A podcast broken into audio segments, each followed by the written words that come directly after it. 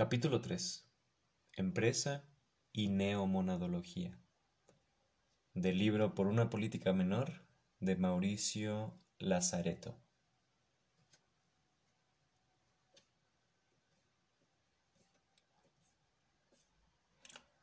En cada hombre existe una facultad creativa virtual. Esto no quiere decir que cada hombre sea un pintor o un escultor, sino que existe una creatividad latente en todos los dominios del trabajo humano.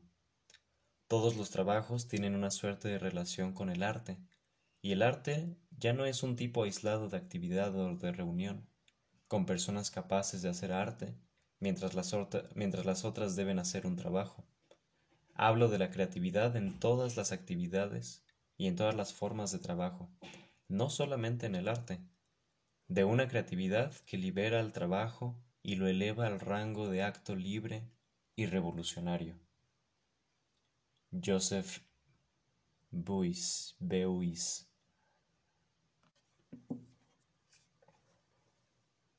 Cuando llegamos a la humanidad, la naturaleza parece haberse desembarazado de otra de sus limitaciones. La actividad central de recepción y de expresión ha efectuado una inversión en la importancia de sus diferentes funcionamientos.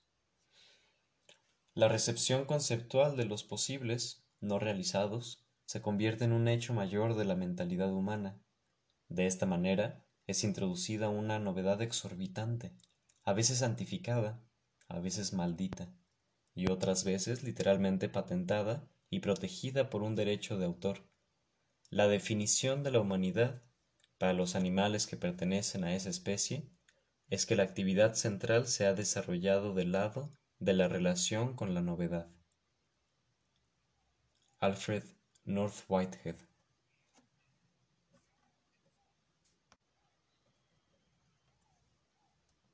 Para que un mensaje publicitario sea percibido, hace falta que el cerebro del telespectador esté disponible. Nuestras emisiones tienen la vocación de hacerlo disponible, es decir, divertirlo, distraerlo entre dos mensajes. Lo que le vendemos a Coca-Cola es tiempo de cerebro humano disponible. Patrick Lelay, Lai, gerente general de la cadena francesa de televisión TF1.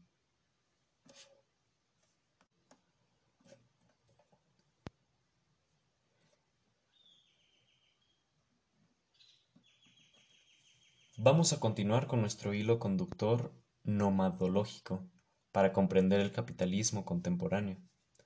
Si tal y como lo hemos establecido, las instituciones no son la fuente de las relaciones de poder, sino que derivan de ellas, entonces no es de ellas de donde hay que partir para describir la cooperación entre cerebros. Pero este hábito de pensamiento está tan cristalizado y arraigado en nuestros espíritus que los que lo rechazan dan la impresión de ser almas bien pensantes. Si además el trabajo no es lo que constituye el mundo, sino un medio de capturar la cooperación entre cerebros, no es del mismo, no es del mismo ni de su explotación de donde hay que partir para comprender el capitalismo. Pero este hábito de pensamiento también está profundamente anclado en nuestros espíritus. Apliquemos entonces nuestra neomonadología a la empresa y volvamos sobre algunos de sus enunciados fundamentales. La empresa no crea el objeto, la mercancía, sino el mundo donde el objeto existe. Tampoco crea el sujeto, trabajador y consumidor, sino el mundo donde el sujeto existe. En el capitalismo contemporáneo hay que distinguir en primer lugar la empresa de la fábrica, en 2001, Alcatel, importante multinacional francesa, anunció que se iba a separar de sus 11 fábricas. Este proyecto es ciertamente un caso límite, pero es muy coherente con lo que es hoy el capitalismo. En la gran mayoría de los casos, la función empresa y la función fábrica estaban integradas entre sí. Su posible separación podría ser emblemática de una profunda transformación en la producción capitalista. ¿Con qué se quedará esta multinacional bajo la noción de empresa una vez que se haya separado del trabajo de fabricación? Con todas las funciones, servicios y empleados que le permiten crear un mundo, los servicios de investigación y desarrollo, de marketing, de concepción, de comunicación, es decir, todas las fuerzas y los agenciamientos o máquinas de expresión. La empresa que produce un servicio o una mercancía crea un mundo. En esta lógica, el servicio o el producto, de la misma manera que el consumidor y el productor, deben corresponder con este mundo. Este último debe estar incluido en las almas y los cuerpos de los trabajadores y los consumidores. La inclusión se hace con técnicas que no son exclusivamente disciplinarias. En el capitalismo contemporáneo, la empresa no existe fuera del productor y del consumidor que lo expresan.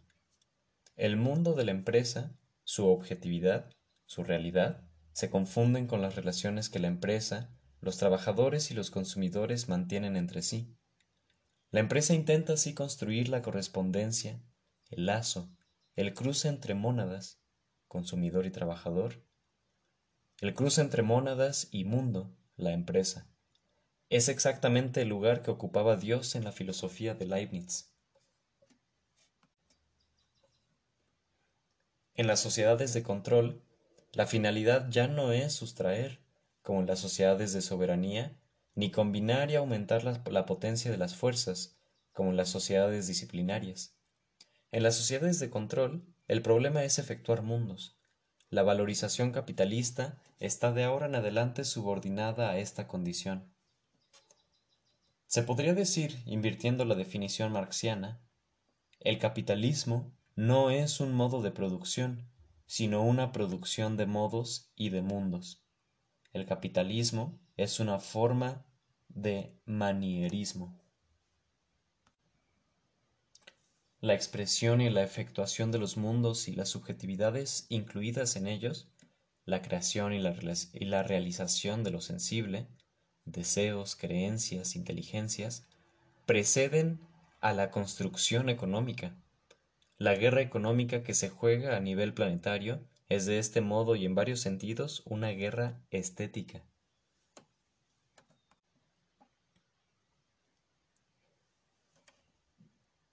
La comunicación consumo. Hay que partir de la comunicación, ya que de aquí en adelante la relación entre la oferta y la demanda se ha invertido. Los clientes son los pivotes de la estrategia de empresa.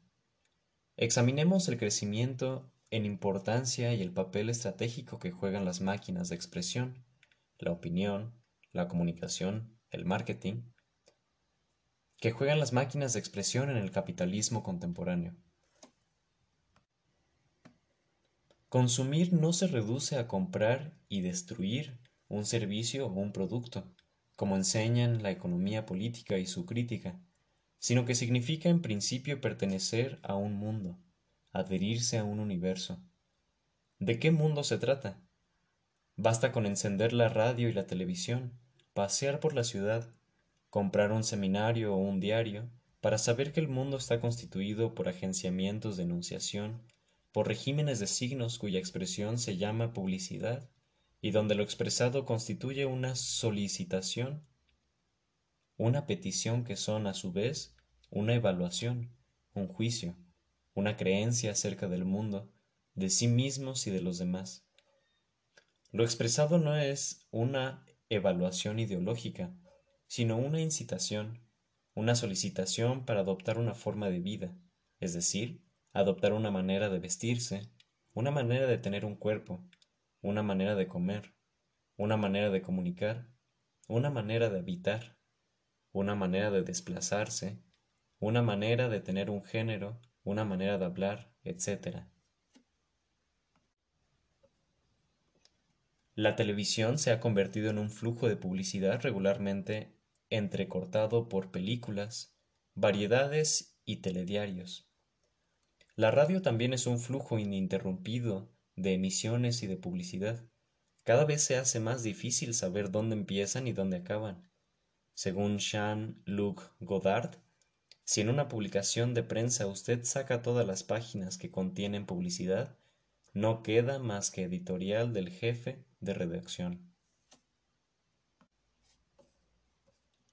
Desgraciadamente, hay que reconocer que Deleuze tenía razón al, al, afirmar que la empresa tiene alma, que el marketing se ha convertido en su centro estratégico y que los publicitarios son creativos. La empresa explota en su beneficio, desnaturalizándola y haciéndola depender de la lógica de la valorización capitalista, la dinámica del acontecimiento y el proceso de constitución de la diferencia y la repetición. En realidad, la empresa neutraliza el acontecimiento, reduce la creación de los posibles y su efectuación a la simple realización de un posible ya determinado bajo la forma de oposiciones binarias. Las sociedades de control se caracterizan por una desmultiplicación de la oferta de los mundos, de consumo, de información, de trabajo, de ocio, etc. Pero son mundos lisos, banales, formateados, ya que son los mundos de la mayoría, vacíos de, vacíos de toda singularidad. O sea, son mundos para nadie. Frente a estos mundos normalizados, nuestra libertad se ejerce exclusivamente eligiendo entre los posibles que otros han instituido y concebido. No tenemos derecho a participar en la construcción de los mundos, en la elaboración de los problemas y la invención de las soluciones, más que dentro de las alternativas ya establecidas. La definición de estas alternativas es un asunto de los especialistas, de la política, de, de la economía, de la ciudad, de la ciencia, etc., o de los autores, del arte, de la literatura, etc. Por esta razón tenemos la desagradable sensación de que una vez que todo es posible, dentro de las alternativas preestablecidas, nada es ya posible, la creación de algo nuevo. La impotencia y la molestia que sentimos en el capitalismo contemporáneo son creadas a través del desvío de la propia dinámica del acontecimiento. El acontecimiento para la empresa se llama publicidad, o comunicación, o marketing. Incluso una industria tradicional como la del automóvil produce solo los vehículos que ya ha vendido. Y venderlos significa en primer lugar construir un consumidor, una clientela, o dicho de otro modo, un público. Las empresas invierten hasta el 40% de su facturación en marketing, publicidad, styling, design, etc. En la industria audiovisual norteamericana, el 50% del presupuesto de una película es invertido en su promoción y lanzamiento. Hoy las inversiones en la máquina de expresión pueden superar ampliamente las inversiones en trabajo o en modos de producción o en medios de producción. La publicidad, a la manera del acontecimiento, distribuye en principio las maneras de sentir para solicitar las maneras de vivir. Expresa maneras de afectar y ser afectado en las almas para, encarnarlas en los cuerpos. La empresa opera así transformaciones incorporales, las consignas de la publicidad, que no se dicen ni dejan de decirse en otro lugar que no sean los cuerpos. Las transformaciones incorporales producen, o querrían producir, en principio un cambio de sensibilidad, un cambio en nuestra manera de evaluar. Las transformaciones incorporales no tienen referente porque son autorreferenciales. No hay necesidades previas ni necesidades que satisfagan la producción. las transformaciones incorporales plantean al mismo tiempo su objeto y las evaluaciones.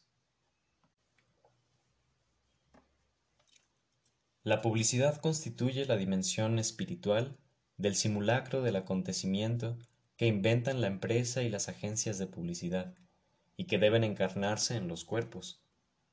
La dimensión material de este pseudo acontecimiento se realiza cuando las maneras de vivir, de comer, de tener un cuerpo, de vestirse, de habitar, etc., se efectúan en los cuerpos. Materialmente se vive entre las mercancías y los servicios que se compran, rodeados de muebles y objetos que se han adquirido, como posibles, en medio de los flujos de información y comunicación en los que estamos sumergidos. Nos acostamos, nos activamos, hacemos esto y aquello, mientras estas expresiones continúan circulando, insisten, a través de los flujos hertzianos, las redes telemáticas, los diarios, etc. Duplican el mundo y nuestra existencia como un posible que es, en realidad, una orden, una palabra autoritaria que se expresa por medio de la seducción. Incluso se podría llevar más lejos la utilización de la caja de herramientas de tarde para explicar este proceso. ¿Bajo qué forma el marketing produce cambios de sensibilidad en el alma? ¿Qué tipo de subjetivación es movilizado por la publicidad? La concepción de la publicidad, el encadenamiento y el ritmo de las imágenes, la banda sonora están construidos bajo el modo del ritornelo o del remolino. Hay publicidades que resuenan en nosotros, como motivos, estribillos de música, Seguramente a usted le ha pasado que se sorprenda silbando canciones publicitarias. La distinción leibniziana entre actualización en las almas y encarnación en los cuerpos es muy importante, porque estos dos procesos no coinciden y pueden tener efectos absolutamente imprevisibles sobre la subjetividad de las mónadas. Las redes de televisión desconocen las fronteras de las naciones, las clases, los estatus, los ingresos, etc. Sus imágenes son recibidas en los países no occidentales o en las capas más pobres de la población occidental que tienen un débil poder de compra o incluso ninguno. Las transformaciones incorporales actúan certeramente en el alma de los telespectadores, creando una nueva sensibilidad. Un posible existe efectivamente, incluso si no existe fuera de su expresión las imágenes de la tele. Para que este posible tenga una cierta realidad, basta con que esté expresado por un signo.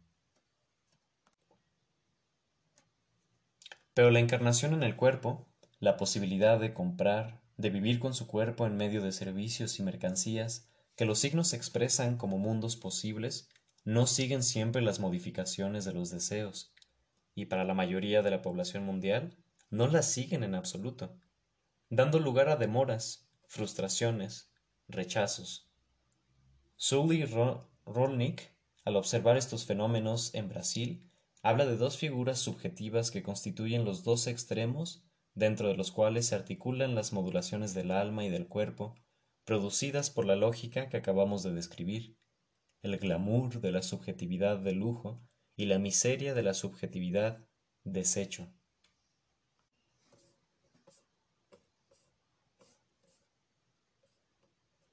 Occidente está espantado por las nuevas subjetividades islámicas, pero es el mismo quien pero es el mismo quien ha contribuido a crear ese monstruo con sus técnicas más pacíficas y seductoras. No nos enfrentamos a los restos de sociedades tradicionales que haría falta seguir modernizando, sino verdaderos cyborgs que agencian lo que hay de más antiguo con lo que hay de más moderno. Los mundos de la publicidad son mundos cerrados y totalitarios, porque borran o excluyen otros mundos posibles que están ya ahí, los modos de vida no occidentales, o que podrían existir. Las empresas actúan en principio a través de las transformaciones incorporales, que llegan primero y mucho más rápido que las transformaciones corporales. Las tres cuartas partes de la humanidad están excluidas de estas últimas. Si bien tienen fácil acceso a las primeras, en primer lugar y sobre todo por medio de la televisión. El capitalismo contemporáneo no llega primero con las fábricas, éstas llegan después, en caso de que lleguen. El capitalismo llega primero con las palabras, los signos, las imágenes, y hoy estas máquinas de expresión no anteceden únicamente a las fábricas, sino también a las guerras.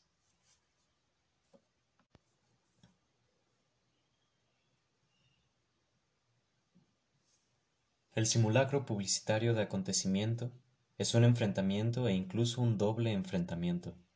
Se enfrenta una, una vez al alma y otra vez al cuerpo. Este doble enfrentamiento puede dar lugar a un doble desfase, ya que los posibles, ya que los posibles planteados por la publicidad siempre pueden ser desviados y reabiertos bajo la modalidad de lo problemático.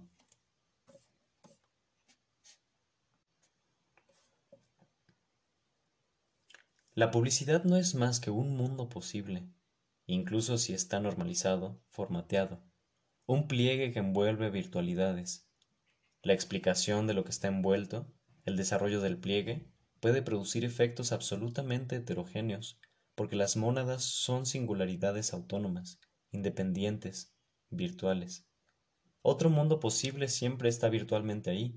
La bifurcación de seres divergentes atormenta al capitalismo contemporáneo. Muchos incomposibles se despliegan en el mismo mundo. Es por esta razón por la que el proceso de apropiación capitalista nunca está cerrado sobre sí mismo, sino que siempre es incierto, imprevisible, abierto. Existir es diferir, pero la diferenciación es todo momento incierta, imprevisible, arriesgada.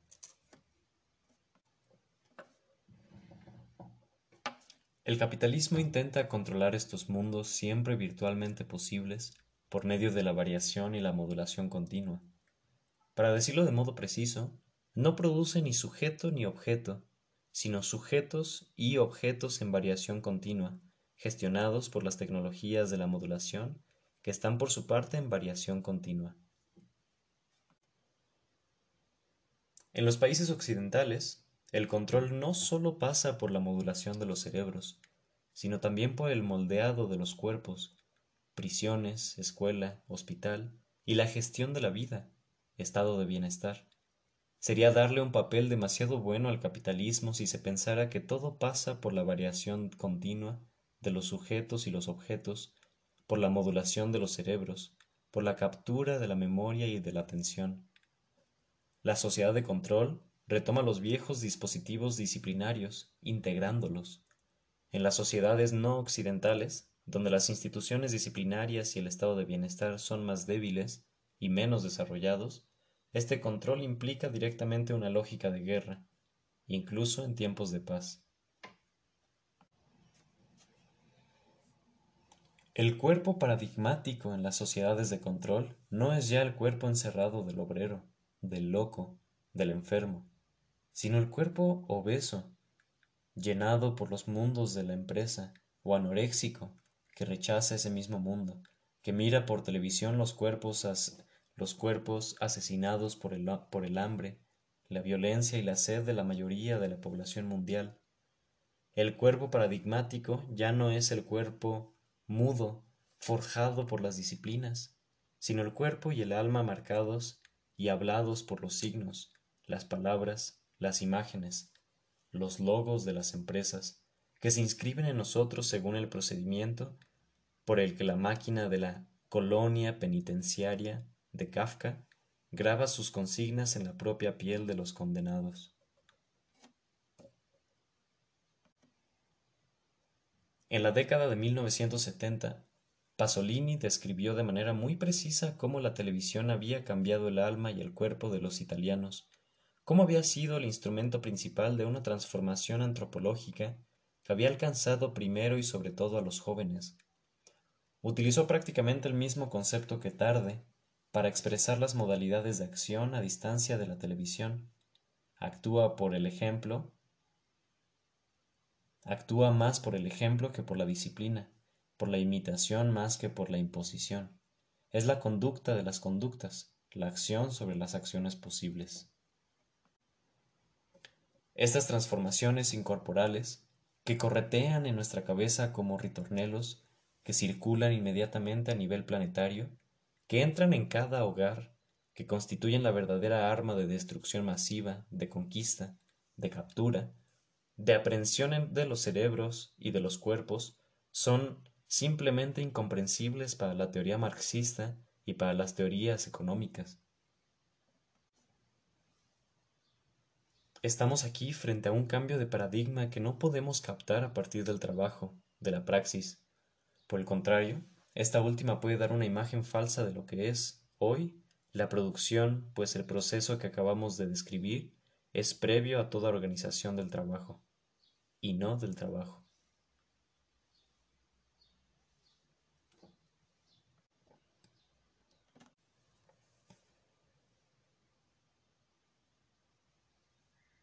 El trabajo y la producción de los posibles. El posible, un producto o un servicio, que vaya a expresar el mundo normalizado de la empresa no existe de antemano, sino que debe ser creado. El mundo, los trabajadores, los consumidores no preexisten al acontecimiento, por el contrario, son engendrados por el acontecimiento. A partir de esta afirmación de la neomonadología, se debería poder reformular completamente la teoría del trabajo. Ya no se puede comprender la producción y el trabajo tomando como referencia el modelo de la fábrica de alfileres de Smith o las fábricas manchesterianas de Marx. La economía capitalista contemporánea sigue al pie de la letra el ciclo de valorización que ha sido descrito por Tarde. La invención, en tanto creación de posibles y actualización de estos mismos en las almas, tanto de los consumidores como de los trabajadores, es la verdadera producción, mientras que lo que Marx y los economistas llaman producción es en realidad reproducción. Vamos a utilizar las investigaciones del sociólogo Philippe Sarifian para ver cómo la cooperación neomonadológica, la actividad de creación y de efectuación de las subjetividades cualesquiera, es apropiada y dirigida por la empresa contemporánea. Capturar la actividad de creación es capturar el acontecimiento. Ahora bien, hay que ver que incluso en las fábricas, una de las cunas de las técnicas disciplinarias, la organización del trabajo está ahora investida por la lógica del acontecimiento, por el agenciamiento de la diferencia y de la repetición. Se trata de un cambio radical. Las disciplinas se encarnan en una tradición de pensamiento y un conjunto de prácticas que consideran los acontecimientos como negativos. No deberían producirse, todo debería desenvolverse conforme a lo que ha sido previsto y planificado, responder a la normalización del trabajo. La, la visión disciplinaria de la organización del trabajo es anti-acontecimiento, anti-inventiva, porque debe subordinar el acontecimiento y la invención a la reproducción pero la actividad de la empresa en relación directa con los clientes no está dirigida exclusivamente por la previsión y la planificación. La inestabilidad, la incertidumbre, la necesidad de afrontar los cambios que se producen, penetran con profundidad en la organización del trabajo. El trabajo se convierte en un conjunto de acontecimientos, de cosas que ocurren de manera no previsible, en exceso en relación con la situación considerada como normal. La respuesta al crecimiento de lo imprevisible, de lo incierto, de los acontecimientos, está dada por la movilización de la atención individual y colectiva a lo que pasa, a lo que pasó y a lo que va a pasar, y significa invención, capacidad de agenciamiento, de combinaciones, de hacer advenir. Acontecimientos e invenciones se distribuyen a lo largo del ciclo de producción, de la concepción del producto a la fabricación y se agencian con las rutinas, los hábitos, las operaciones codificadas. Así, incluso la organización del trabajo depende literalmente de nociones de diferencia y repetición. En sus escritos más visionarios, Marx habla del trabajo no ya como una actividad directa de transformación de la materia, sino como actividad de control sobre la producción. Es justamente lo que sucede hoy, pero en el capitalismo contemporáneo. Control significa atención a los acontecimientos. Trabajar es estar atento a los acontecimientos, ya se produzcan en el mercado, en la clientela, en la clientela o en el taller. Es poner en marcha una capacidad de actuar, de anticipar, de estar a la altura de los acontecimientos. Esto implica saber aprender de la certidumbre, esto implica saber aprender de la incertidumbre y de las mutaciones, de venir activos frente a la inestabilidad y hacerlo de manera conjunta en las gestiones comunicacionales. Resumiendo el pensamiento de Sarifian sobre la organización del trabajo en las empresas, se podría decir que se ha pasado de la operación a la acción y del trabajo en equipo a la actividad en red.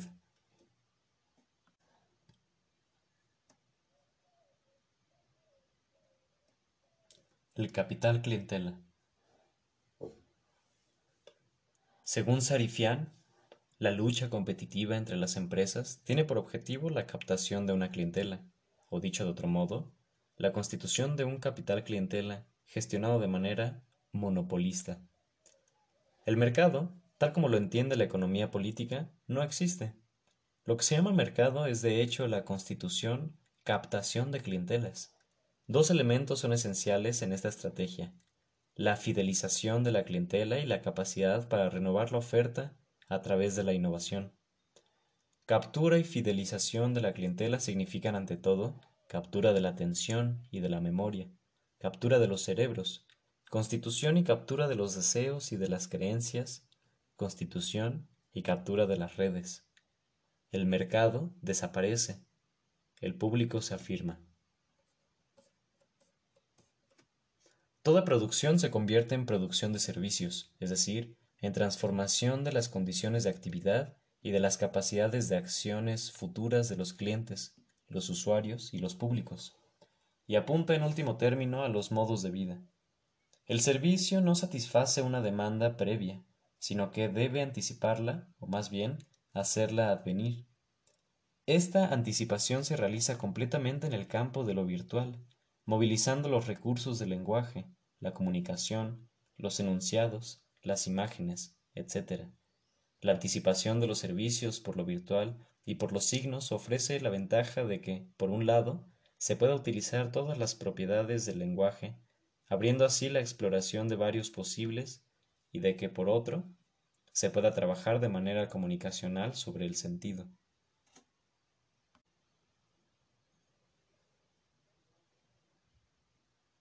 La autonomía y la responsabilidad de la mónada trabajador.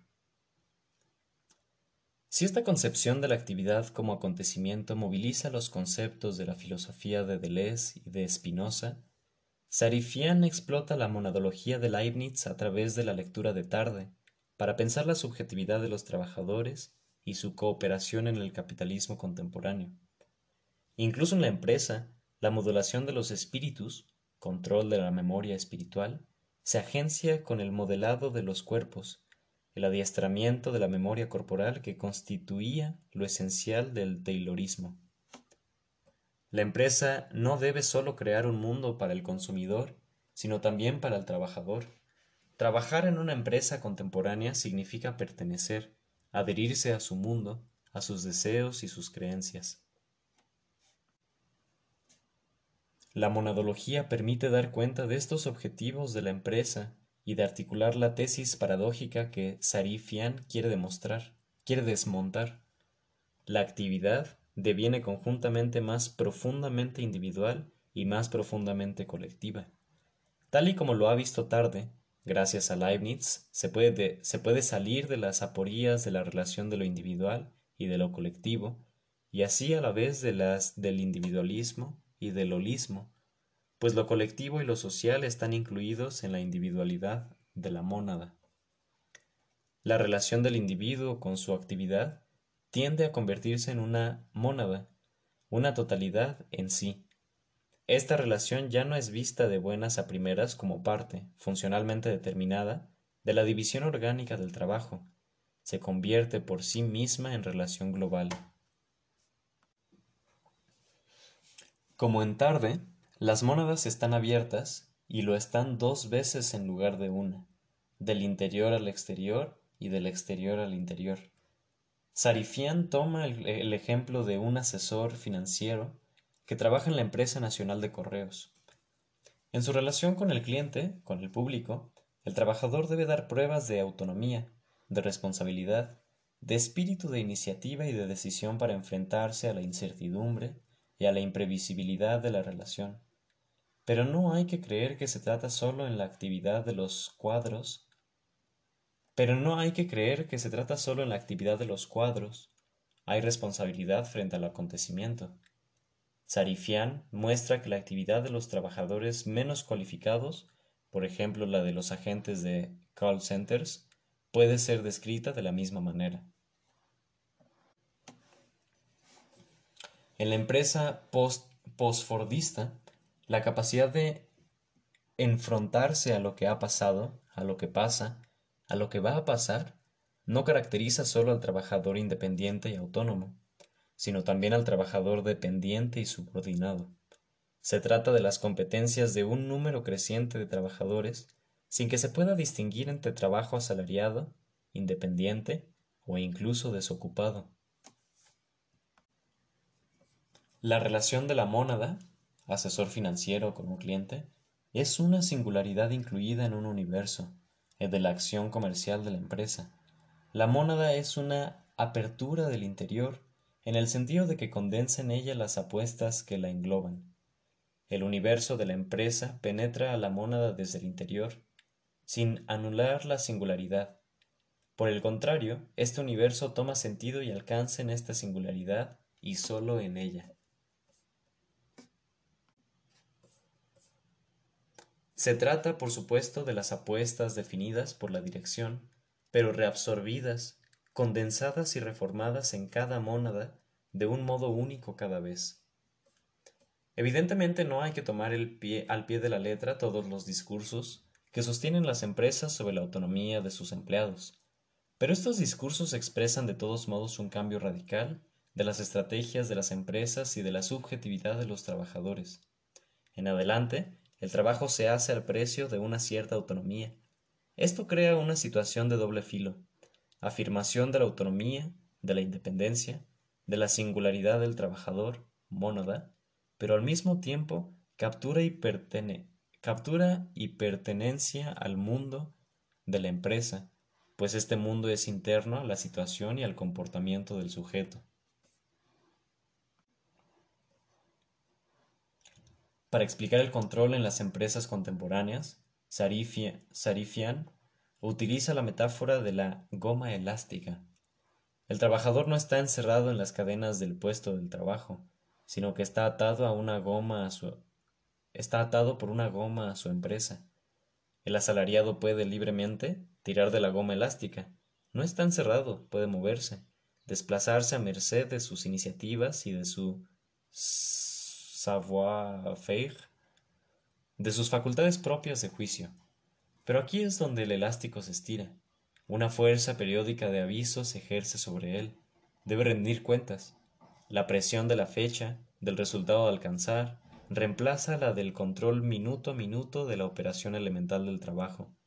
Pero sería falso pensar que este control se ejerce sólo de manera periódica. En realidad, es omnipresente. El asalariado debe pensar permanentemente en ello y puede terminar por obsesionarlo día y noche. La situación no es mejor ni peor que en la división taylorista del trabajo, sino diferente. Hay que partir de esta diferencia para comprender la sujeción de los trabajadores a la empresa, pero también las posibilidades de resistencia. La distinción entre actualización en las almas y encarnación en los cuerpos también vale en este caso.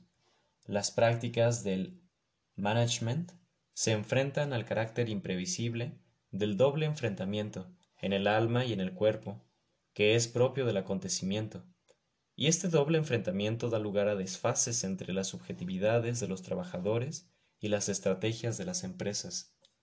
Del mismo modo que en el caso de los consumidores, este desfase puede ser tanto la ocasión de desvíos gozosos, lo que Bakhtin llamaba el destello carnavalesco de la ironía, como la fuente de terribles derrumbes y repliegues subjetivos. Las técnicas de control en la empresa no reemplazan las técnicas disciplinarias, sino que se agencian con ellas. Las proporciones respectivas de control y de disciplina a las que está sometido un trabajador dependen de su nivel jerárquico, de sus competencias y del tipo de producción en el que está inserto. Así, en las sociedades de control, diferentes técnicas de poder se superponen y se componen. Por un lado, en la empresa, los trabajadores están imbuidos en relaciones de control que se agregan a las relaciones disciplinarias que provienen de la fábrica. Por el otro, frente a la empresa, los consumidores están sujetos a relaciones de poder que apuntan a construir un modelo mayoritario de comportamiento, de valores, de formas de vida, de sentido. Cada individuo, a la vez trabajador y consumidor, es comprendido así en relaciones de poder heterogéneas.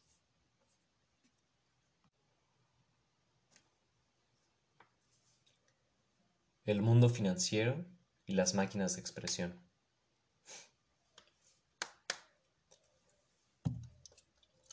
Las máquinas de expresión, que constituyen lo sensible, deseos y creencias, y la opinión pública no actúan únicamente dentro de la empresa, sino también en el mundo financiero. El proceso que hemos visto en la publicidad es de la misma naturaleza que el que actúa en la fijación de las cotizaciones de la bolsa. La moneda es una potencia de elección, de evaluación y de dirección de las inversiones, pero la evaluación financiera es el producto de una lógica de opinión y no de mecanismos objetivos e impersonales del mercado. Esto es lo que nos confirman los últimos trabajos de sobre la moneda de la Escuela de la Regulación. La evaluación y las elecciones financieras dependen de la capacidad de hacer emerger las creencias compartidas, públicos, allí donde no existen más que maneras diferentes y heterogéneas de encarar el futuro. Para explicar el funcionamiento de la opinión pública, no nos referiremos a las teorías de la escuela de la regulación, sino al punto de vista de Gabriel Tarde, que desde finales del siglo XIX había descrito las bolsas como laboratorios de psicología social. La cotización en la bolsa presupone la transformación de los juicios individuales en juicios colectivos. Según Tarde, la determinación de un valor y de una evaluación se hace a través de la opinión cuyos factores de evolución más importantes son la prensa y la conversación.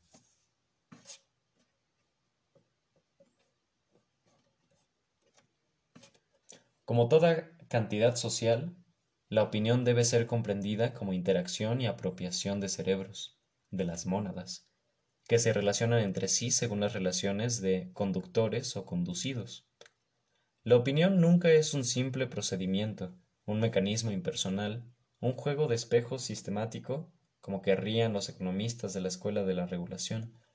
Se dice opinión, pero en realidad siempre hay al menos dos opiniones, es decir, que siempre hay fuerzas, mónadas que concuerdan o se oponen según relaciones unilaterales o recíprocas. Pero ¿cómo la opinión común se convirtió en tal cosa? No espontáneamente, vista la diversidad de gente y la complejidad de las cuestiones. Hubo una sugestión por parte de los inspiradores que en todas las épocas construyen la opinión al expresarla, y hubo imposición por parte de déspotas militares o civiles que al violentar la opinión la arrastraron. Rectifiquemos entonces. El verdadero gobierno es la opinión del grupo de los conductores o del grupo de los terroristas militares o civiles. Los economistas de la Escuela de la Regulación reconocen la acción de las relaciones intercerebrales en la determinación de los valores bursátiles, pero otorgan a la opinión una dimensión aplacadora, reguladora, mutilándola de la pasión, del, mutilándola de la pasión del tener. Mirando las cosas de arriba abajo, dice Tarde, se podría imaginar que en los precios y las cotizaciones de la bolsa se percibe el efecto de la limitación de una autoridad exterior e impersonal o espontánea, el mercado, que se impone a los individuos. Pero en realidad, cuando se entra en el detalle preciso y explicativo, se ve que no hay precio que no haya sido fijado por algunas voluntades dominantes que se adueñaron del mercado. En la bolsa, basta una élite de personas que suben y bajan las cotizaciones para decidir la, suerte de un valor. El precio del trigo, cotizado en la bolsa de Londres o de Nueva York, es el resultado del conflicto entre dos ejércitos de especuladores que negocian al alza y a la baja, dirigidos por jefes conocidos y desigualmente influyentes, que hacen la ley para el mundo entero. En las plazas bursátiles el mercado incluso no existe, o más bien se identifica con la captura o la constitución de un público y de una clientela. La potencia de actuar sobre la opinión aumenta a medida que la sociedad se dota de nuevas tecnologías relacionales y se desarrollan las máquinas de expresión. Parece que esta potencia creciera con los medios de acción, prensa, telégrafo, teléfono, que el progreso de la civilización presta a los individuos influyentes. Pero ¿por qué el mundo financiero tiene hoy semejante poder de elección, de evaluación y de decisión sobre la economía, dictando su ley a la industria e invirtiendo la relación entre industria y, entre industria y mundo financiero, que era característica de las sociedades disciplinarias? Se da que la moneda es la existencia, se da que la moneda es la existencia de una manera semejante al lenguaje de lo posible en tanto que tal. Por esta característica puede, de forma más fácil que la economía real, controlar y capturar el, controlar, controlar y capturar el agenciamiento de la diferencia y de la repetición y, y conectarse con su motor, lo virtual. En las sociedades de control, la moneda representa la colonización de la potencia de lo virtual por parte de los capitalistas, Tarde también nos es útil aquí, ya que afirma que la moneda es en primer término una fuerza en el sentido de que es una posibilidad, una virtualidad infinita, que tiende a su actualización. Si la economía política se asemeja a una física social, no es únicamente en razón de la posibilidad de cuantificar sus actividades y sus productos, sino sobre todo en razón del intercambio entre lo virtual y lo actual que la moneda hace posible. Igual que los fenómenos son una conversión continua de la energía potencial en energía actual, los fenómenos económicos son un intercambio perpetuo entre la moneda y la riqueza concreta. Cuando la riqueza se expresa en moneda, la fuerza de actuar se virtualiza y se desmultiplica. La diferencia entre el poder de actuar de la riqueza material y el poder de actuar de la moneda corresponde a lo que existe entre lo actual y lo, y lo virtual. Diría de lo, finito al infinito.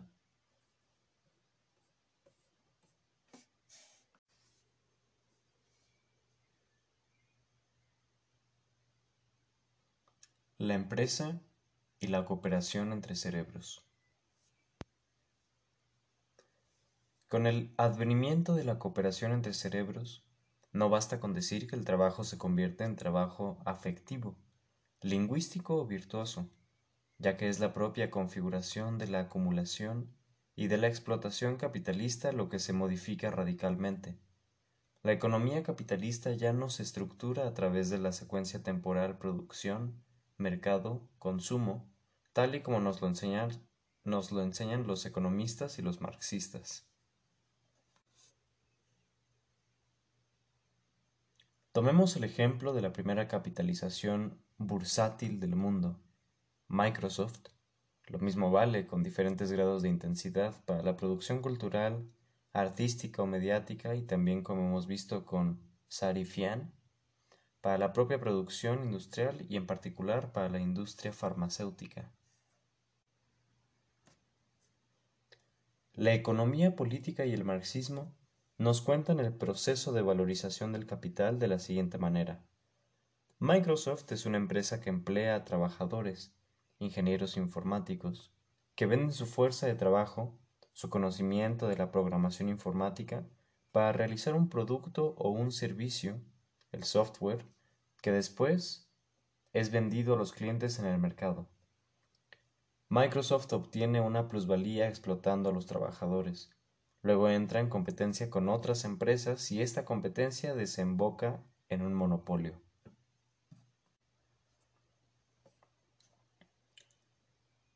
Partiendo de la neomonadología, podemos producir un relato diferente. Microsoft no se relaciona en principio con un mercado y con, los y con trabajadores, sino a través de estos últimos con la cooperación entre cerebros.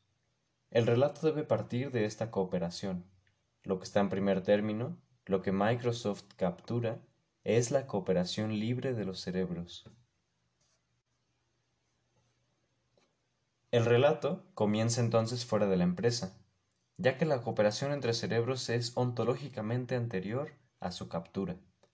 En la cooperación entre cerebros se expresa una potencia de co-creación y de correalización que se afirma en este dominio específico como capacidad de creación y de realización de software libre. Para existir, esta cooperación no necesita de la empresa y del capitalista, como en la economía descrita por Marx y Smith. Al contrario, depende por derecho del desarrollo y de la difusión de la ciencia, de los dispositivos tecnológicos y de las redes de comunicación, de los sistemas de formación y de salud, y del resto de los servicios que conciernen a la población. La potencia de creación y de realización de la cooperación depende entonces de la disponibilidad y, del acceso a bienes públicos o colectivos o comunes, la ciencia, el saber, Internet, la salud, etc.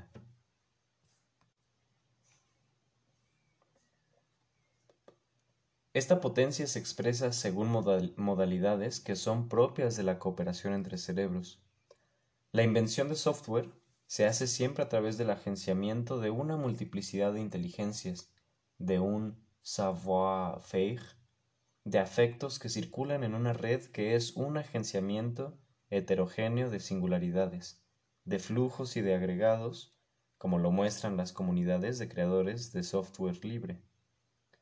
La creación y la efectuación del software se, la creación y la efectuación del software se expresa a través de una potencia de disyunción y de coordinación tanto en la invención como en la efectuación, difusión, ya que ésta agencia una multiplicidad para crear un software, pero agencia una multiplicidad, los usuarios, para efectuarlo. Los dos procesos tienden además a confundirse.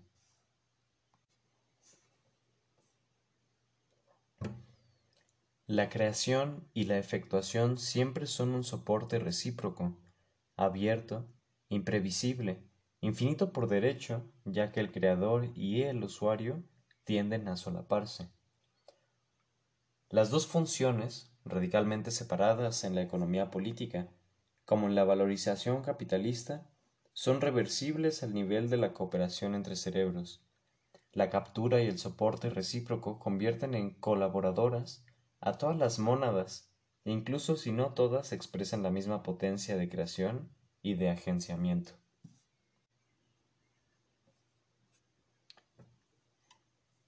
La forma de la creación y de la efectuación de la cooperación entre cerebros es pública, ya que se hace bajo los ojos, los deseos y las creencias de todos. La dimensión pública de la cooperación debe estar garantizada y defendida por los derechos, el copyleft, que protege el derecho de copiar, modificar y, difundir. La dimensión pública de la cooperación debe estar garantizada y defendida por los derechos que reconocen a la vez la iniciativa individual, singular, el derecho moral de cada inventor y la naturaleza pública de la actividad y de sus productos. Todas las invenciones constituyen una olla común, libre y disponible para todos. Pero entonces, ¿cómo interviene Microsoft en este, en este relato? Hasta aquí, no hemos necesitado la empresa para explicar la producción de software. El relato podría continuarse fuera de toda valorización capitalista. ¿Hace falta entonces volver al relato marxista y decir que Microsoft explota el trabajo de sus empleados? La explicación parece claramente insuficiente. Los beneficios extraordinarios de Microsoft no sólo se hacen sobre la base de esta explotación, tal y como enseñan el marxismo y la economía política, sino que derivan de la constitución exitosa de una clientela y de un monopolio ejercido sobre esta última. El trabajo de la empresa y de sus empleados consiste en la captura unilateral que apunta a transformar la multiplicidad de las colaboradoras, mónadas, en multiplicidad de clientes. Sus empleados, no solo los ingenieros, sino también el marketing, el trabajo de, lo, de lobbying, frente a los políticos para garantizar su monopolio, etc. Sus empleados operan como una interfaz con la cooperación entre cerebros. La acción de Microsoft consiste en neutralizar y desactivar la co-creación y la correalización de la multiplicidad. La potencia de agenciamiento, en lugar de estar distribuida de manera heterogénea en la cooperación, está concentrada en la empresa.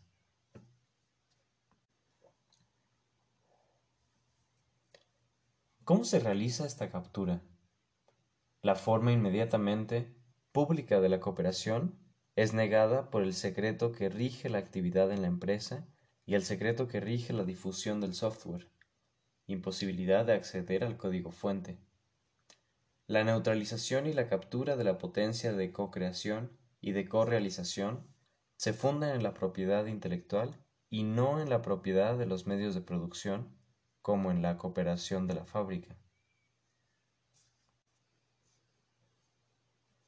Sin embargo, la nueva economía, cuyo símbolo es Microsoft, tiene necesidad a la vez de la industria de reproducción que fabrica las máquinas sobre las cuales funcionan el software y la multiplicidad de servicios a la persona, formación, salud, etc. Se podría entonces creer que hace falta describir el conjunto de estas actividades según la lógica de la división internacional del trabajo. Las piezas pequeñas y el material son productos de una industria mundializada cuyas fábricas se encuentran en las maquiladoras y las zonas industriales de México, de América Central, del sur de China, de Malasia, de las Filipinas, de Taiwán o de Corea. Se afirmaría de este modo que la creatividad del trabajo inmaterial, concentrado en el norte global, se apoya así en un zócalo de trabajo pauperizado en el sur planetario.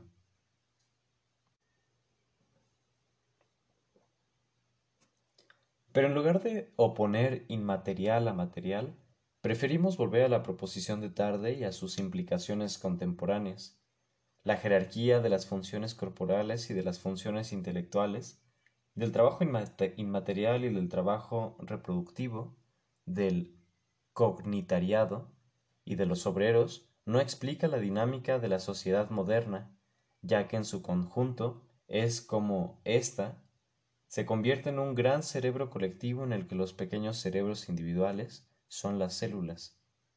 Los pequeños cerebros, por medio de las cuales se constituye el gran cerebro colectivo, comprende tanto a los ingenieros de Microsoft como a los obreros de la cadena de montaje de los productos digitales.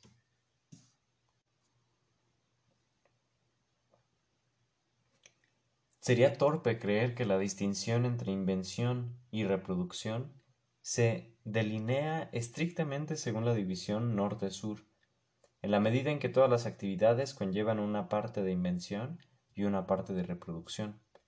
Entonces lo que hay que cambiar es el concepto de actividad. La actividad, cualquiera que sea, ya no está subordinada a una lógica instrumental, sino a una lógica del acontecimiento.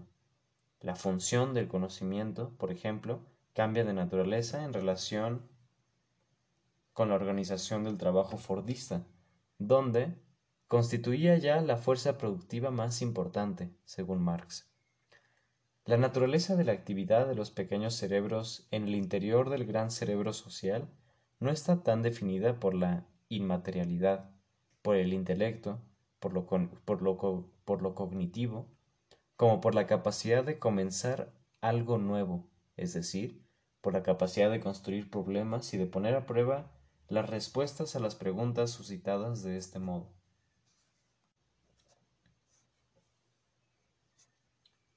La actividad de cooperación de los cerebros no es ante todo y necesariamente especializada ni intelectual.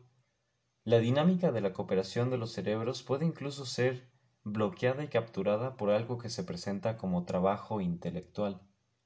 Nada más alejado de la cooperación libre de los cerebros que la institución universitaria, con sus jerarquías, sus mecanismos de reproducción, sus barreras contra las bifurcaciones y las invenciones.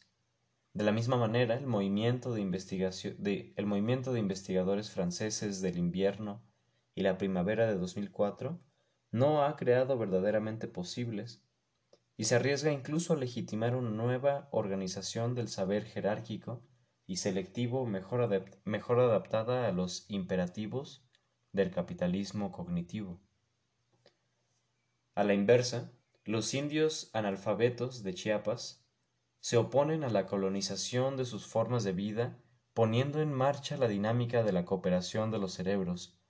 Construyen una esfera de preguntas y de respuestas en la que intervienen una multiplicidad de sujetos que tienen cada uno su propia capacidad de invención y de imitación, poniendo en juego saberes heterogéneos, los saberes tradiciones de los propios indios y los saberes de los universitarios, que llevan en la lucha la tradición de las formas de organización de los estudiantes mexicanos.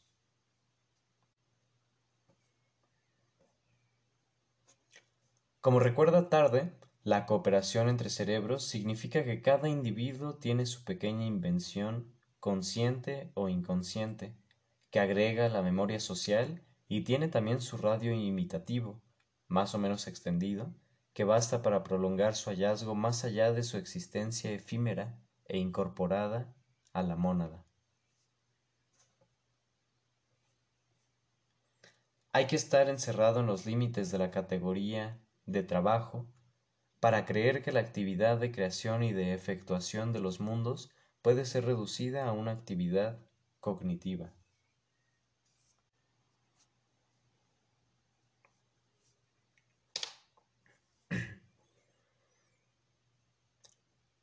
La fuerza de cooperación del software libre debe menos a la naturaleza cognitiva de la actividad de sus colaboradores que a la capacidad de abrir el espacio-tiempo de la invención, donde la oposición de los problemas y la creación de las soluciones se hacen independientemente de las lógicas de la empresa y del Estado, ya que implican una multiplicidad de sujetos.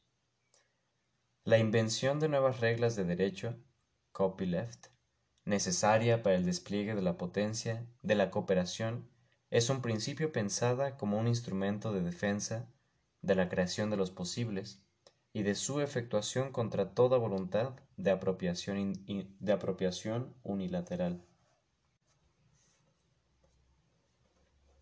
Por el contrario, Microsoft es la empresa que se, se arroga el derecho de definir los problemas y mantener, y mantener el secreto de sus soluciones para, para mayor dicha de los clientes. La propiedad intelectual tiene así una función política, ya que determina quién tiene el derecho y el título de crear y quién tiene el deber y el título de reproducir. La propiedad intelectual separa la multiplicidad de su capacidad de crear problemas e inventar soluciones. La empresa y la relación capital-trabajo impiden ver la dimensión social del acontecimiento que caracteriza la producción de la riqueza contemporánea y determinan de este modo formas de explotación y sujeción inéditas.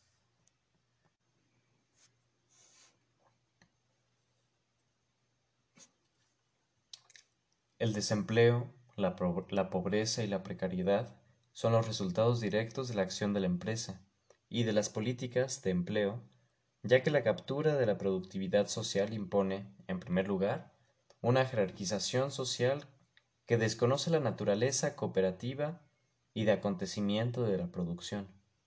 La empresa explota en primer término a la sociedad, jerarquizándola y constituyéndola en públicos y clientes, explotando la creación social de lo posible y su efectuación.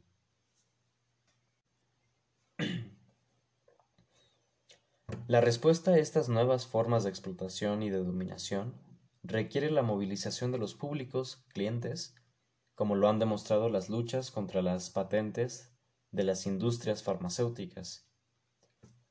Las luchas salariales son relativamente impotentes contra la organización de las multinacionales contemporáneas, porque o bien las relaciones salariales están lejos de ser mayoritarias, como en el caso de Microsoft, o bien están masivamente concentradas fuera de la empresa, en las unidades de fabricación, como ocurre frecuentemente, por ejemplo, en las multinacionales farmacéuticas.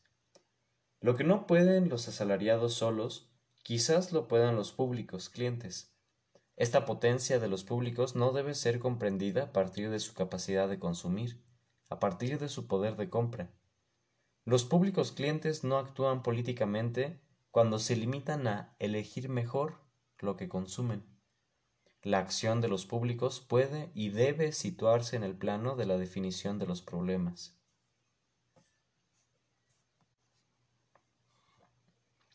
En los países occidentales, los enfermos del virus HIV, al salir de su asignación de simples consumidores, han impuesto sus saberes a los saberes de los médicos y han afirmado su presencia activa, su participación en la finalidad de la investigación y la elaboración de los protocolos de ensayos clínicos contra el monopolio de las empresas farmacéuticas.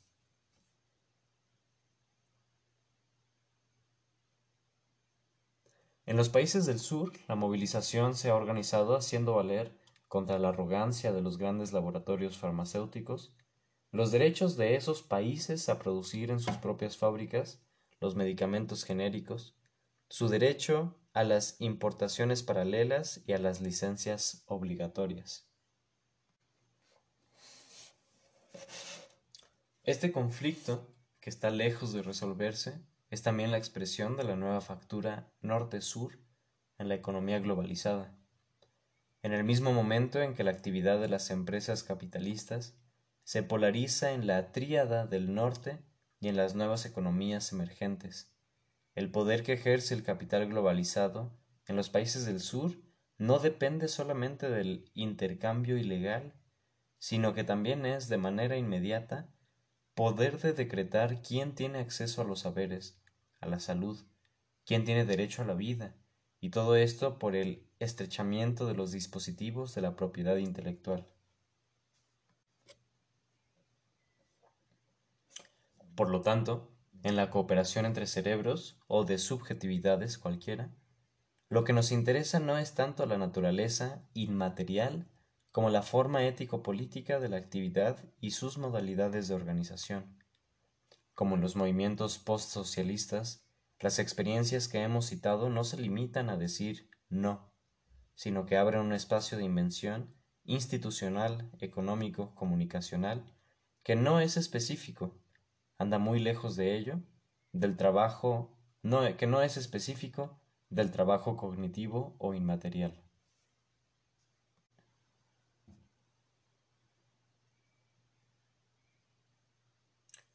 El concepto de producción. Para captar la producción en las sociedades de control, no podemos partir de la empresa o de la fábrica sino que debemos considerar la articulación de las relaciones de poder múltiples y heterogéneas, no política, biopolítica y disciplinas. Y no podemos tampoco aprehender a los sujetos de esta producción a partir del trabajo, sea este cognitivo o inmaterial. Debemos comprender en cada caso el agenciamiento de los públicos, de las poblaciones y de los trabajadores.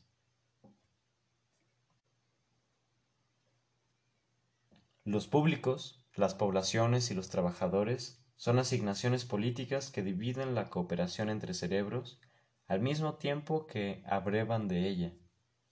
La multiplicidad de las mónadas es desglosada en conjuntos jerarquizados y cada conjunto es asignado a una función finita y fija.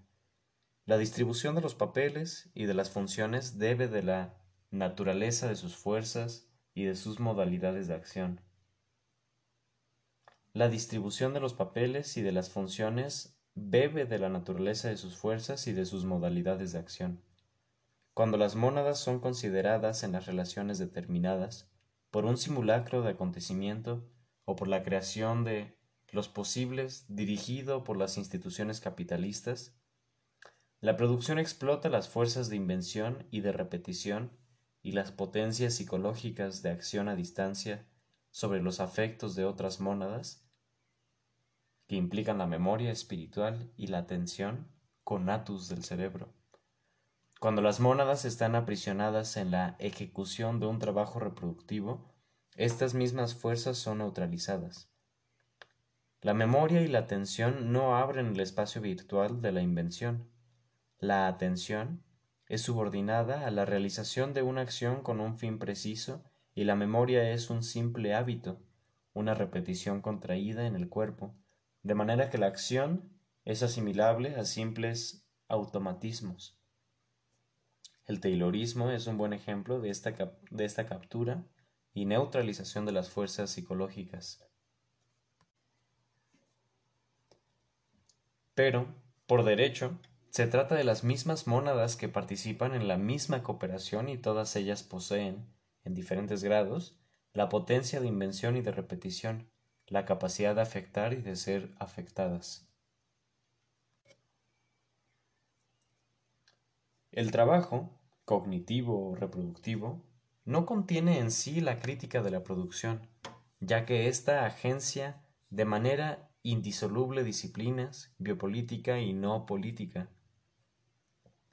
Entramos en la lógica de las subjetividades cualesquiera, de las minorías y del devenir, y dejamos la lógica de los sujetos estratégicos, no hay ya centro, incluso en la producción capitalista, que guían y recomponen a través de alianzas a los sujetos más débiles.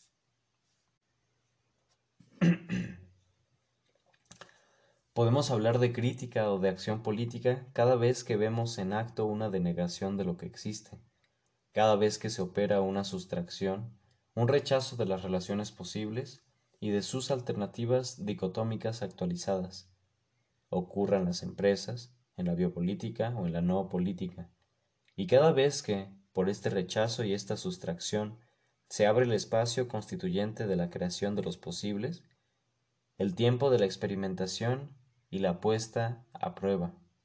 Experimentación que, partiendo de la especificidad de la situación, se abre hacia afuera interrogando transversalmente el conjunto de las relaciones de poder.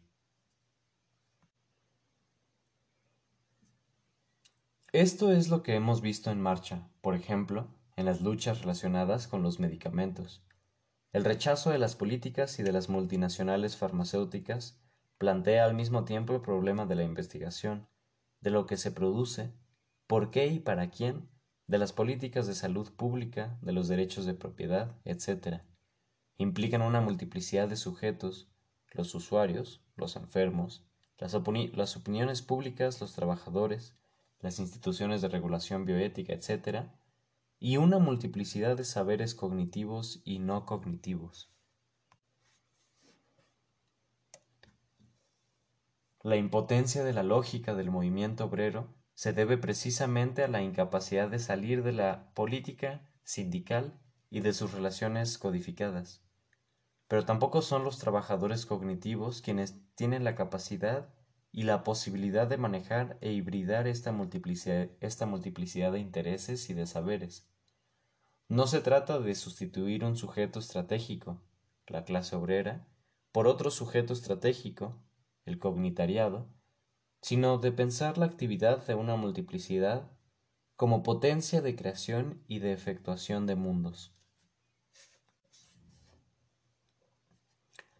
Desde este punto de vista, las divisiones entre trabajo cognitivo y trabajo no cognitivo, entre productos materiales e inmateriales, pierden su sentido. Son las divisiones en las que estamos atrapados y a las que hay que sustraerse. Se trata siempre de asignaciones del poder. La creación de los mundos posibles implica un trastorno de estas asignaciones que modelan, que modelan otras funciones, otras actitudes, otras competencias y otras dinámicas. Es evidente que, cuando se pasa del concepto de producción material a la producción de mundos, nos enfrentamos a la exigencia ya enunciada por Marx, la necesidad de dotarse de otro método, de construir otro modo de exposición, radicalmente diferente del de la economía política, para poder hablar de la producción. Para este Marx visionario, ya no es el trabajo en su forma inmediata, lo que, constituye el nuevo fundamento de la riqueza, sino el desarrollo de la ciencia, el progreso tecnológico y la cooperación y la circulación social, en una palabra, el desarrollo del individuo social, de tal manera que se desplome la producción basada sobre el valor de cambio. En Marx, estas afirmaciones no pasan de ser meras evocaciones, pues no nos dice de qué modo se hace la ciencia y tampoco explica en qué consiste la cooperación y la circulación social. Solo sabemos que la cooperación fundada en el trabajo, que el propio Marx describe en El Capital, se manifiesta como una base miserable para aprehender y medir la producción de la riqueza y sus sujetos. Quizás podemos contribuir a definir este nuevo concepto de producción, de creación de los mundos posibles, partiendo de la cooperación entre cerebros, enumerando las otras diferencias en relación con lo que ya mencionamos, que la distinguen de la cooperación smithiana y que conciernen a sus modalidades de acción y de cooperación, sus productos y su medida.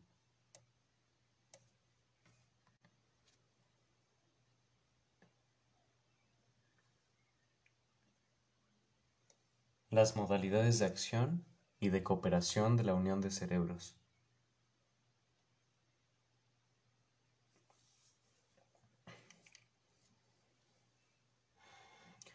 Ni la praxis y sus totalidades colectivas, como la clase, la ley del valor, el trabajo, ni el paradigma liberal, con su tríada, libertad individual, mercado y propiedad, pueden aprender, aprehender las condiciones de constitución de la cooperación entre cerebros.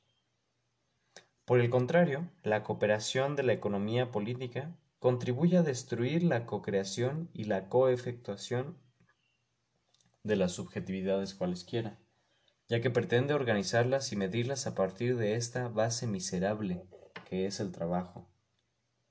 ¿Cuáles son las modalidades de acción y de cooperación de la unión de cerebros? La dinámica de la cooperación entre cerebros está dada por el acontecimiento. Los valores no remiten a una esencia, el trabajo, sino que dependen, por el contrario, del acontecimiento. Las acciones son entonces nuevos comienzos que se abren a lo imprevisible y a lo impredecible, tanto cuando crean algo nuevo como cuando lo efectúan. Estas modalidades de acción son arriesgadas, son por lo tanto frágiles y requieren de confianza como condición previa de la acción. La co-creación y la co-efectuación implican la simpatía y la posesión recíproca también por otra razón las mónadas son colaboradoras, incluso si expresan potencias de acción diferentes. Se relacionan unas con otras según dos modalidades. Uno, la de beligerante o beligerante. Uno, la de beligerante a beligerante o de rival a, o de rival, a rival. Dos, la de asistente a asistente o de colaborador a colaborador. Las relaciones de rivalidad y de colaboración siempre están más o menos mezcladas, pero es por la simpatía, es decir, por la asistencia mutua y la colaboración, por la confianza, por la filia, por las que la creación tiene lugar. El ser conjunto de la cooperación debe ser un sentir conjunto, un afectarse conjunto. La amistad, el sentimiento de fraternidad, de pietas, son la expresión de la relación simpática que es necesario presuponer, presuponer para explicar la constitución y la dinámica de la cooperación entre cerebros.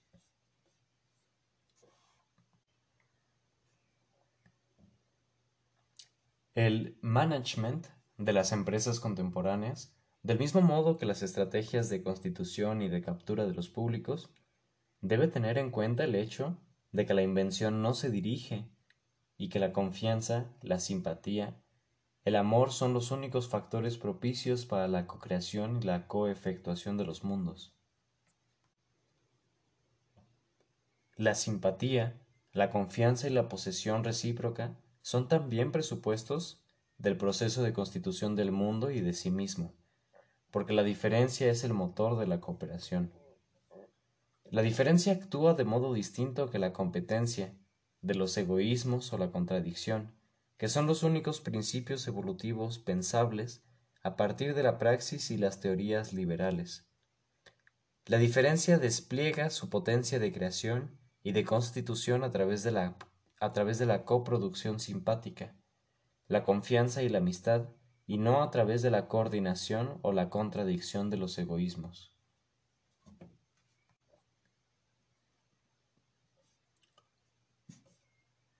Dos términos contrarios no pueden superar su contradicción si no es por la victoria definitiva de uno o de otro, mientras que dos términos diferentes pueden combinar su heterogeneidad por hibridación.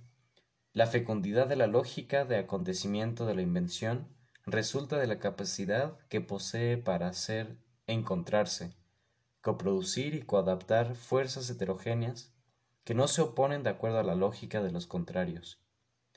Al establecer un nuevo plan de inmanencia, las fuerzas coproducen una nueva modulación de sus relaciones, descubriendo una vía todavía no abierta.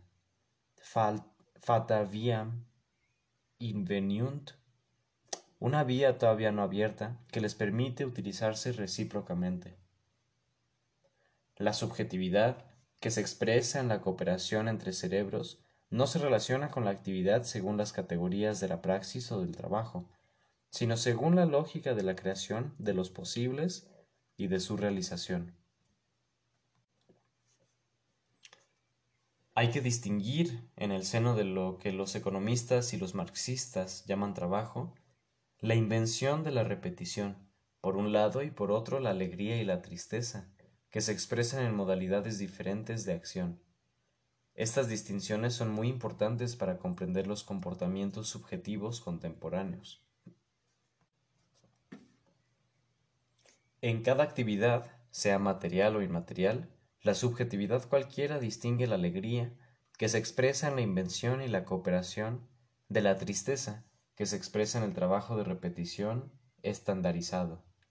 La dinámica del fenómeno económico no encuentra su explicación exclusivamente en la sed de enriquecimiento ni en la evitación del dolor y la búsqueda del placer, sino más bien en el esfuerzo continuamente renovado de evitar la tristeza de la reproducción estandarizada y de aumentar la alegría de la invención, de reducir la necesidad del trabajo y de aumentar la libertad de la cooperación.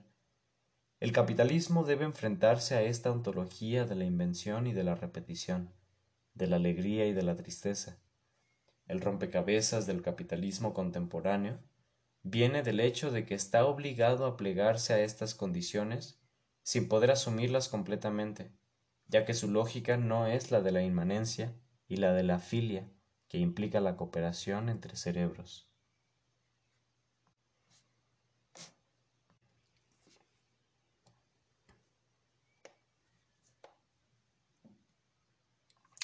Los productos de la cooperación entre cerebros.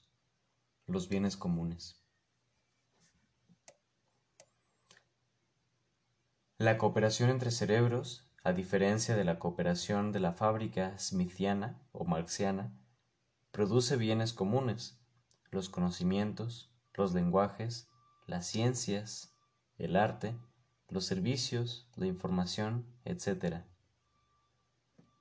Distinguimos los bienes públicos o colectivos, tal como los concibe la economía política, de lo que nosotros llamamos los bienes comunes. Por otra parte, ¿pueden llamarse todavía bienes? Estos últimos, en efecto, no son sólo los bienes que pertenecen a todos, como el agua, el aire, la naturaleza, etc., sino que, sino que son creados y realizados según las modalidades que Marcel Duchamp ha descrito para la creación artística. La obra de arte es a medias el resultado de la actividad del artista y a medias el resultado de la actividad del público, aquel que mira, lee, escucha.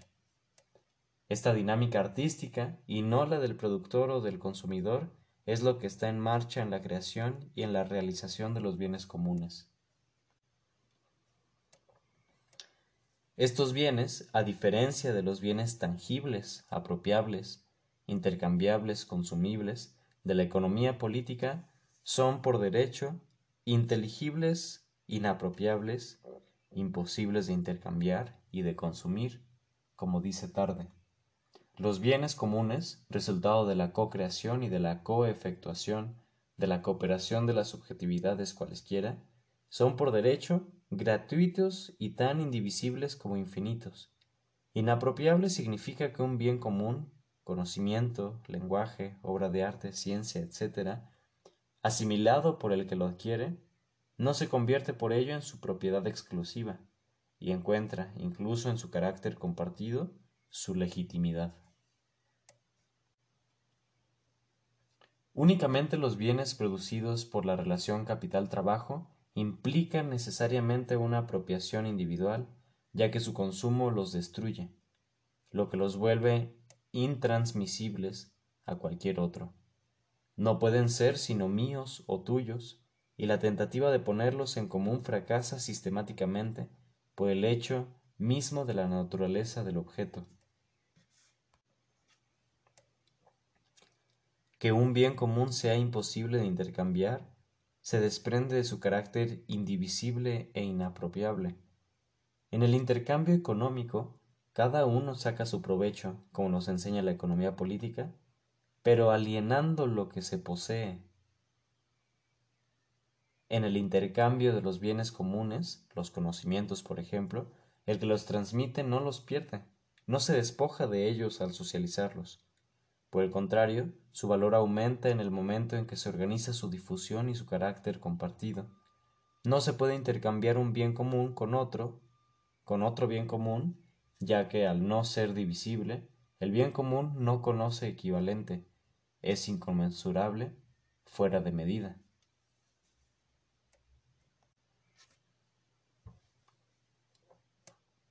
Los bienes comunes ya no son tampoco consumibles según los criterios establecidos por la economía política. Únicamente el intercambio de bienes producidos en la fábrica de Marx y Smith conduce a satisfacer los deseos por el consumo destructivo de los productos intercambiados. Pero, ¿cómo se consumen las creencias al pensarlas y las obras de arte que se admiran al contemplarlas? Todo consumo de un bien común puede entrar inmediatamente en la creación de un nuevo conocimiento o de una nueva obra de arte. El consumo no es destructor, sino que es creador de otros conocimientos y otras obras. La circulación se convierte en el momento fundamental del proceso de producción y de consumo. Las reglas de producción, de circulación y de consumo de los bienes comunes no corresponden entonces con las de la cooperación en la fábrica y en su economía. El marxismo y la economía política entran en crisis porque la creación y la realización de los bienes comunes, que conservan en el capitalismo contemporáneo el lugar que ocupaba la producción material en el capitalismo industrial, ya no son explicables a través del concepto de cooperación productiva, los obreros organizados por los capitalistas.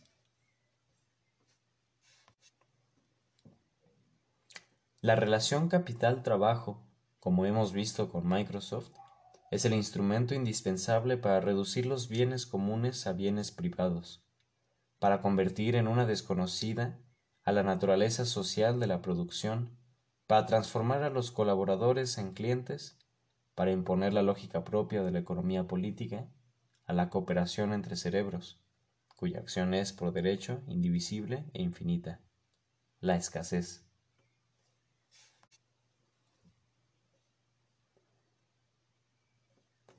Se impone una última acotación. Los bienes comunes son el resultado de una cooperación pública no estatal.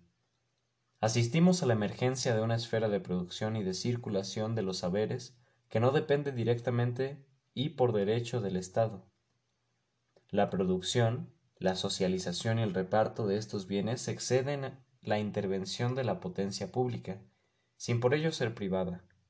Es una novedad considerable ya que deshace la oposición clásica entre privado y público.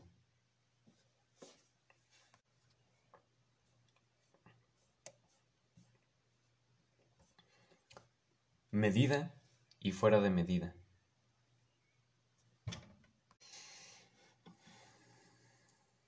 La cooperación entre cerebros se opone a la cooperación productiva de Marx y Smith, al igual que la abundancia se opone a la escasez lo inconmensurable a lo mensurable, lo fuera de medida a la medida. Si la economía es la ciencia de la asignación óptima de los recursos escasos, y si hoy la escasez no es una condición natural sino un producto del derecho, parece necesario sentar las bases de una reflexión para pensar la riqueza a partir de la lógica de la abundancia propia de los bienes comunes. La ambigüedad que lleva en sí el término inglés que distingue el software libre del software propietario, free software, puede ser un ángulo de aproximación a estas cuestiones que superan ampliamente la cuestión de los software libres. El término inglés free software remite a dos conceptos diferentes, libertad y gratuidad. Las comunidades del software libre insisten en el hecho de que software libre se define ante todo por la libertad más que por la gratuidad. Porque hay software gratuito que no es libre. El acceso gratuito al software propietario acrecienta la dependencia del usuario frente a la gama de software propuesto por la firma productora, mientras que el acceso, incluso bajo pago, al software libre produce las condiciones de su independencia. Un software libre pone al usuario en una situación potencial que exige un compromiso específico del usuario, de libertad y de independencia. El software propietario, incluso si se puede adquirir de forma, gratuito, de forma gratuita, pone al usuario en un estado de dependencia y de pasividad. Entonces la gratuidad no es lo que importa en primera instancia, sino las posibilidades que abre la libertad de acceder, de modificar y de difundir el código fuente y las mejoras al propio software. Esta libertad abre la esfera de definición de los problemas. Las modalidades de cooperación, de creación y de difusión de las comunidades del free software llevan en sí mismas prácticas que apuntan a la destrucción del cliente y a la creación de las condiciones de su devenir activo. Se trata de una ética de la cooperación entre cerebros. Constituyen de este modo una alternativa radical a las estrategias de las empresas que trabajan en la construcción del cliente, en la construcción de su dependencia y de su pasividad. Si desde este, si desde el punto de vista de la actividad o de la pasividad, la distinción entre libertad y gratuidad es clara, es compatible su separación libertad sin gratuidad, con una economía de los bienes comunes? La ciencia económica nos enseña que todo bien abundante que no tiene precio no es económico. El precio es una medida de la escasez. Tratamos de demostrar que en ausencia de un régimen de propiedad, el conocimiento puede ser asimilado a un bien no escaso, porque es indivisible, imposible de intercambiar, no consumible, inconmensurable, y por lo tanto que no sea rival de otros bienes, por lo tanto que por derecho escape a las reglas de la economía. Nos parece entonces legítimo preguntarnos si la gratuidad no es en el fondo la forma adecuada de la producción, del intercambio y de la distribución en una economía de la abundancia.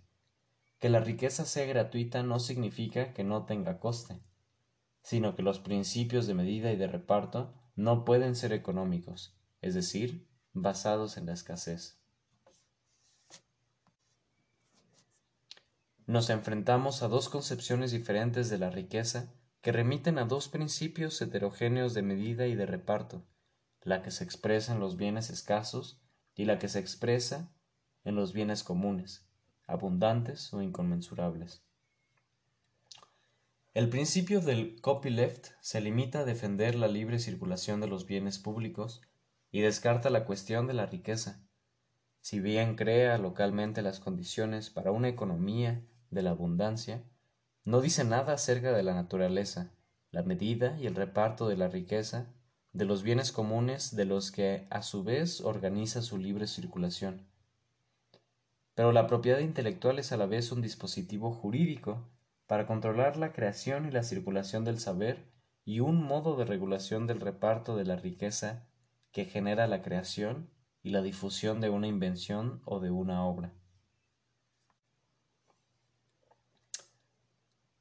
Desde que el problema, escamoteado por las comunidades de lo libre, se plantea de nuevo, ya que la creación y la circulación de los saberes y la creación y la circulación de la riqueza tiende a coincidir, ¿Cómo se califica la riqueza liberada por la producción de los bienes comunes?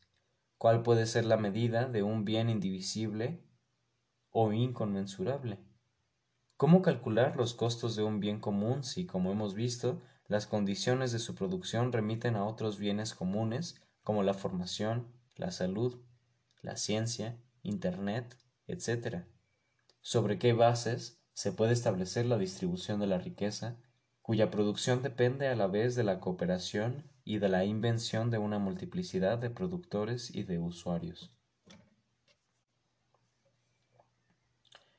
Interrogar la nueva naturaleza de la riqueza es un acto político, pues, como dice Marx, es despojarla de su forma burguesa, es decir, reconocer que no está basada únicamente en el trabajo productivo, en el trabajo subordinado que produce el capital, sino también en la actividad cualquiera, en la acción libre, que implica no solo la actividad, sino también la capacidad de sustraerse, el tiempo vacío, la ociosidad de Paul Lafargue, que presupone no sólo la subjetivación, sino también la acción de desubjetivación, la huida fuera de los roles y de las funciones dadas.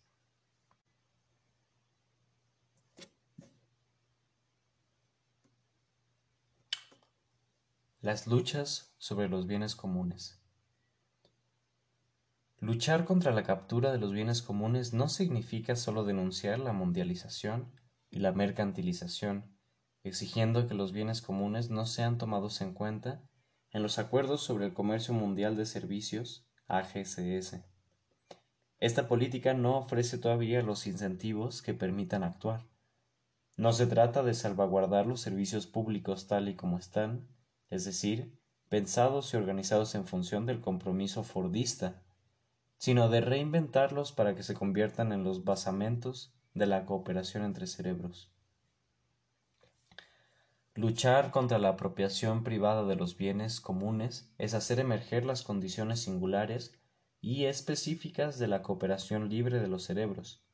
Es hacer advenir, a través de nuevos derechos y de una nueva concepción de la riqueza y de la distribución, el hecho de que las modalidades, las reglas, las subjetividades, los dispositivos tecnológicos de la creación y de la realización de los bienes comunes no son los mismos que los de la producción y del consumo de la producción industrial. Las luchas contemporáneas hacen emerger lo que solo existe virtualmente en la cooperación entre cerebros a través de los actos de resistencia y de creación. La lucha es así una singularización política de la cooperación que la sustrae a la captura del capitalismo cognitivo.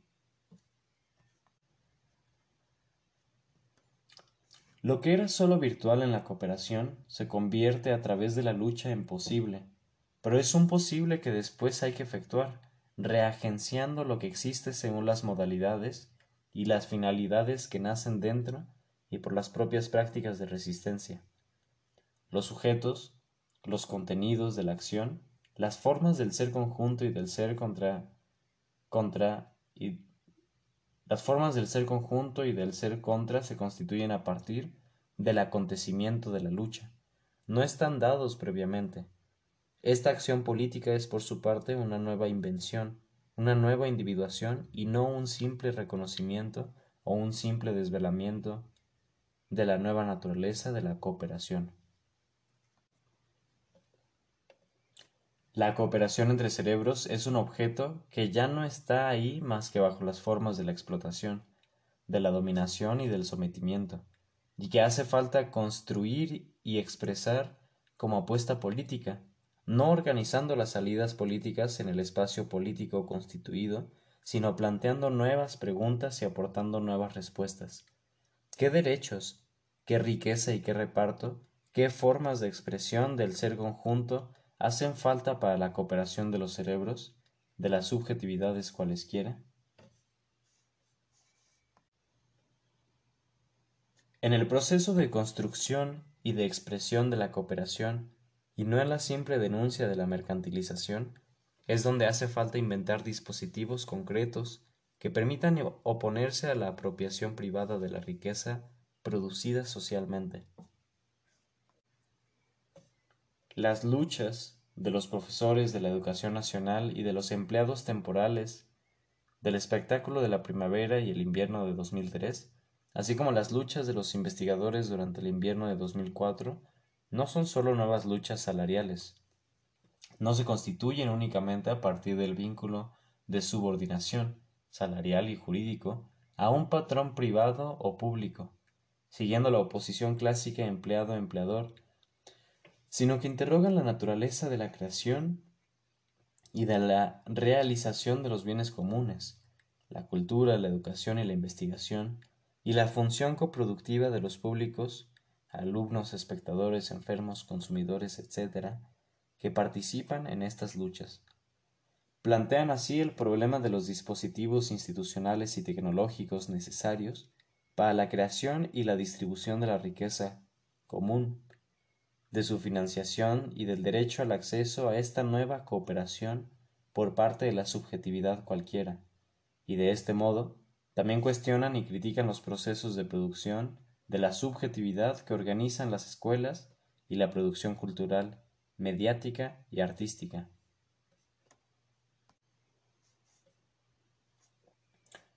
El mayor obstáculo que encuentran las luchas contemporáneas es la voluntad de contenerlas en el marco de la relación capital-trabajo, la voluntad de encerrarlas en las formas de organización, reivindicación, movilización y militancia ya codificadas según los principios de la cooperación de la fábrica, de su concepto de trabajo, de riqueza, de división entre economía y sociedad, entre estructura y superestructura, etc. Cuando las luchas por los bienes comunes son reducidas a la forma codificada, de la lucha empleador-empleado, desaparece la posibilidad de plantear nuevos problemas y de inventar respuestas, ya que unas y otras se conocen de antemano. Los sindicatos y las organizaciones que hacen referencia a los contenidos y a las modalidades de acción del movimiento obrero denuncian la mercantilización y al mismo tiempo contribuyen a reproducir, en los hechos, el poder de la empresa sobre la cooperación entre cerebros.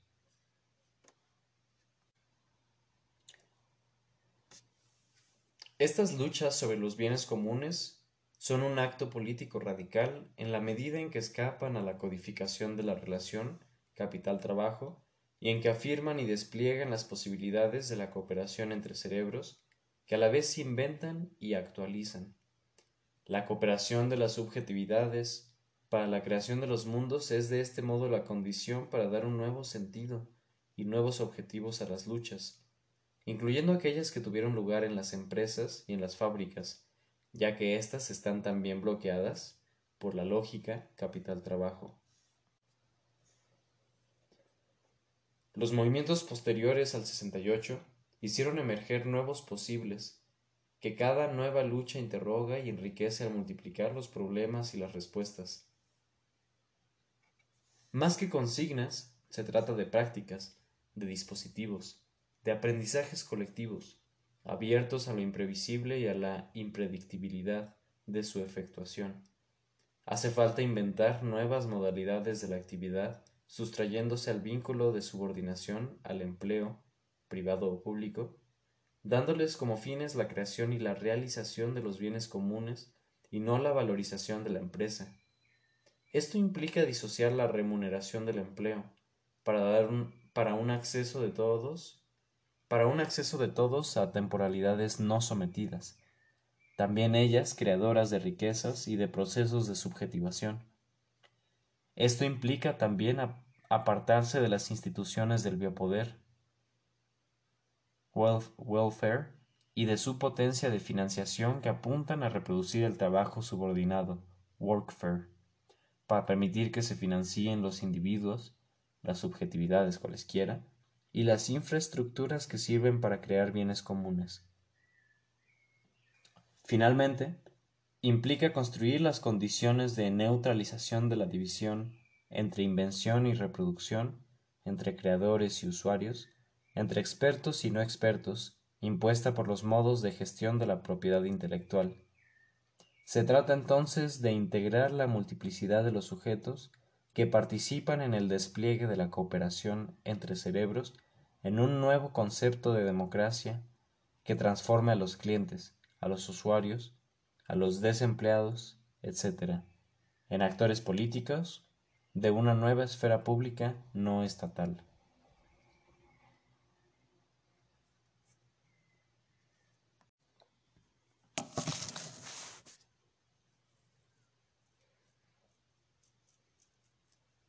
El capitalismo y los modos de vida innobles.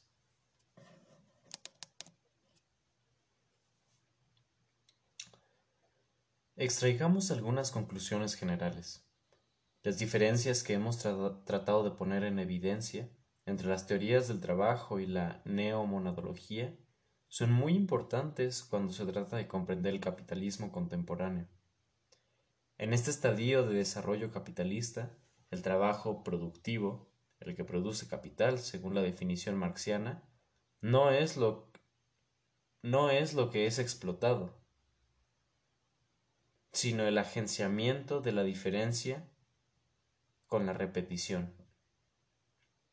El objeto de la apropiación capitalista es la creación de los mundos posibles y su efectuación.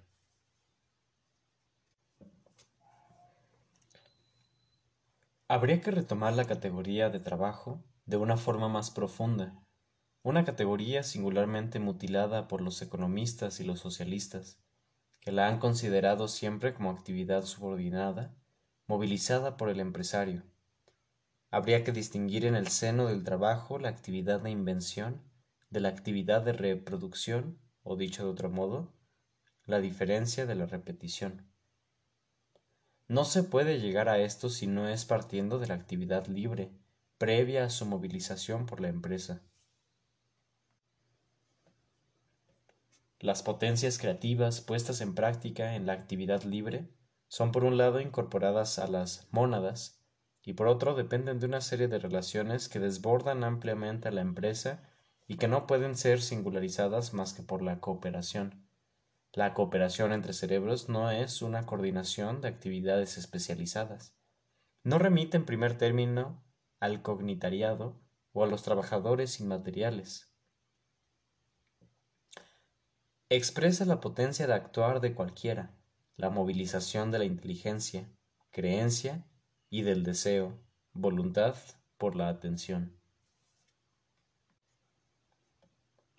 Dicho de otro modo, en la cooperación de la unión de cerebros, la invención no es la obra de los grandes hombres ni está representada exclusivamente por las grandes ideas, sino que es más bien el resultado de la colaboración y la coordinación de una multitud de agentes, a la vez sociales e infinitesimales, y de sus ideas rara vez gloriosas, en general, en general anónimas, muchas veces presentes en hombres muy pequeños, e incluso en pequeñas ideas, en innovaciones infinitesimales, aportadas por cada uno a la obra común.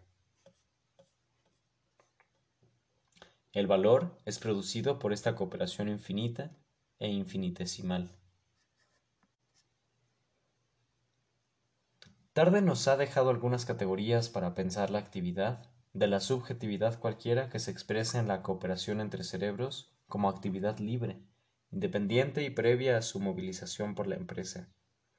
La acción del autómata y la del genio dependen de las mismas fuerzas y encuentran su fundamento en la acción libre.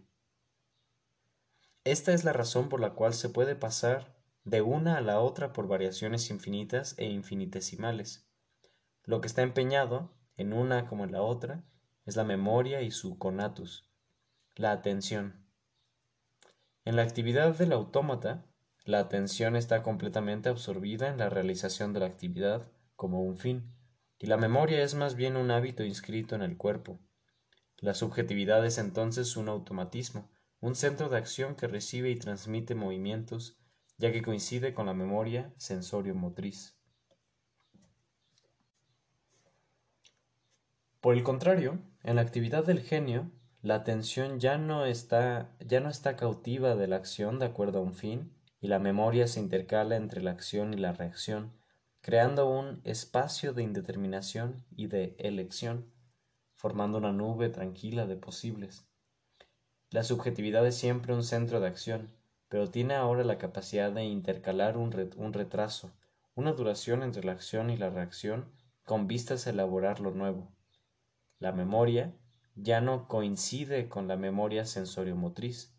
No es un hábito, un automatismo, sino una memoria intelectual capaz de recibir la heterogeneidad y de inventar. Según Tarde, hay entonces que separar con la mayor nitidez posible el trabajo de la invención.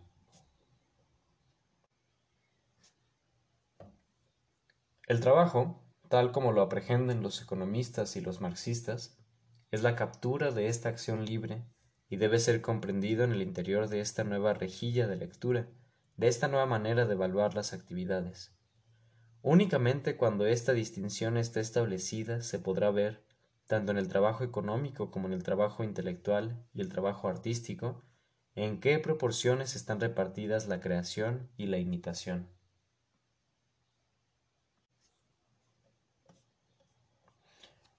En la fórmula marxiana del trabajo vivo, no sólo hay que criticar la ambigüedad del concepto de trabajo, sino también la debilidad del concepto de lo vivo, que es ajeno al concepto que encontramos en los biólogos, la memoria que conserva y crea lo sensible. En Marx la idea de vivo remite más bien a las facultades del sujeto definidas por la filosofía clásica alemana. A diferencia del trabajo industrial, que actúa principalmente sobre las fuerzas físicas o químicas, la acción de la memoria actúa principalmente sobre las fuerzas psicológicas, lo sensible, gracias a su capacidad de imprimir y recibir la impronta de los deseos y las creencias de los demás cerebros. La actividad de la memoria se distingue del trabajo no sólo porque concierne a lo sensible, sino también porque agencia, de modo inseparable, la actividad diferencial, invención, la actividad diferencial y la actividad repetitiva, reproductiva, imitación, en tanto que potencias del tiempo. Posee a la vez la facultad de crear algo nuevo, una imagen, una sensación, una idea, y la facultad de reproducirla al infinito. Es la perpetua emisión de imágenes, sensaciones, ideas. La memoria no evoluciona y no se socializa según las modalidades de la objetivación de la actividad subjetiva, descritas por las diferentes teorías del trabajo. La memoria tiene la particularidad de poder exteriorizarse sin alienarse.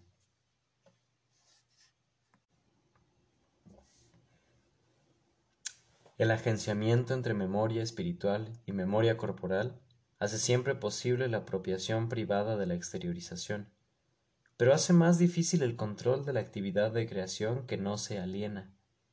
La empresa solo puede apropiarse del producto de esta actividad, pero la actividad en sí misma y las relaciones de las que depende siguen ligadas a la persona y a la cooperación que la singularizan.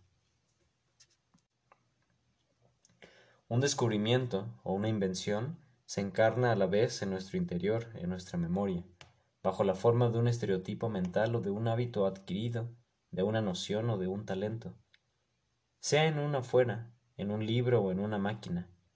La memoria puede operar una suerte de doble incorporación, interna y externa, la posibilidad de socializarse sin alienarse está así en el fundamento de la creación de los bienes comunes, inapropiables imposibles de intercambiar, inconsumibles. La posibilidad de socializarse sin alienarse está en el fundamento de la creación de los bienes comunes y de su economía. Incluso si, como quiere Marx, partimos del elemento objetivo, es decir, de la mercancía, siempre constatamos el agotamiento del paradigma del sujeto trabajo ya que la mercancía no es una cristalización del tiempo de trabajo del, del obrero, sino por un lado, una cristalización de acontecimientos, de invenciones, de conocimientos y por el otro una cristalización de la actividad repetitiva de una multiplicidad de subjetividades, y ella misma en diversos grados puede ser considerada como una serie de invenciones.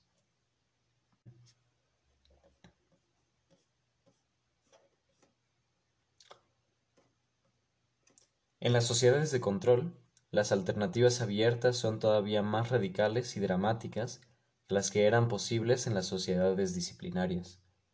Primero, porque los mundos capitalistas nos abren posibilidades de vida innobles. Los diferentes estilos de vida, la proliferación de los mundos posibles son en realidad una variación de lo mismo.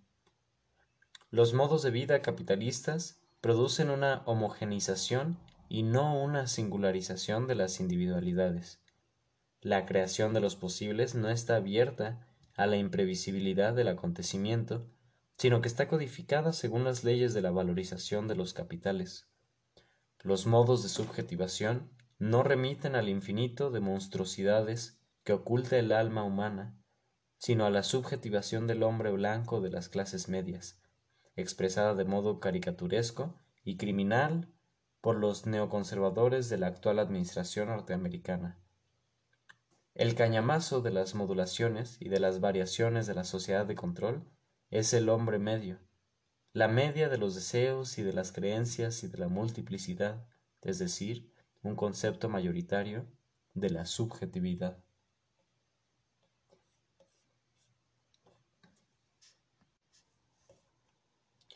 Por lo demás, los modos de vida de Occidente, el American Way of Life, no pueden ser extendidos a las poblaciones de todo el planeta, so pena de la destrucción ecológica del mismo, el capitalismo ya no puede presentarse como universal. Su potencia expansiva encuentra límites que conciernen justamente a sus modos de vida. Los occidentales ya no pueden imponer, como los norteamericanos después de la Segunda Guerra Mundial, un plan Marshall al mundo entero que sea una reproducción ampliada de sus estilos de vida. Toda generalización presupone una puesta en Toda generalización presupone una puesta en discusión radical de sus modos de vida.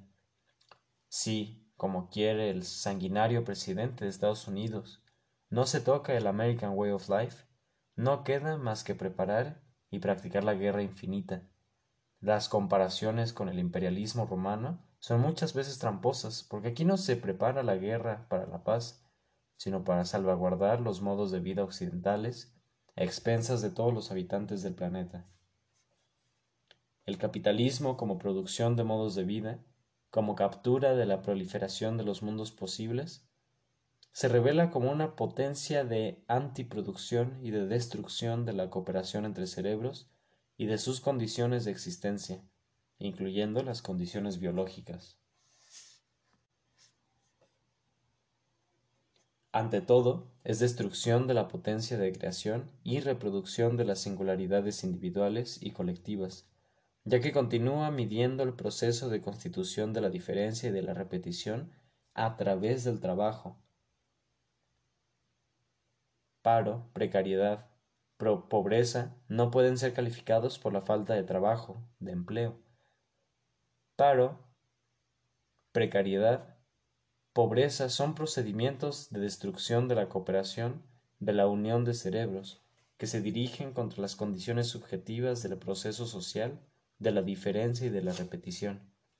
Lo que está en juego no es el empleo, sino la potencia virtual de creación de cualquiera, tanto del indio, de las comunidades pobres de Chiapas, como del profesor de las comunidades de investigadores de las ricas sociedades occidentales.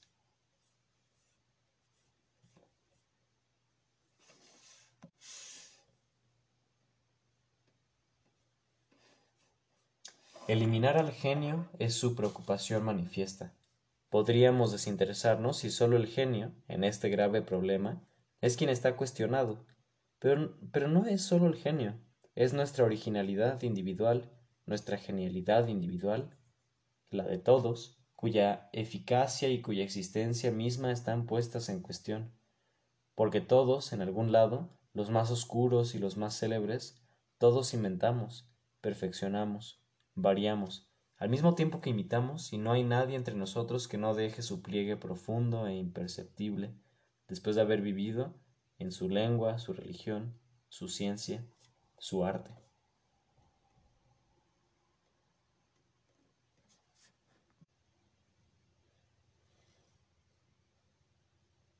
El paradigma del trabajo o del empleo legitima la apropiación, en gran parte gratuita, de la multiplicidad de las relaciones constitutivas de los mundos, sin distinción alguna entre trabajo y no trabajo, entre trabajo y vida.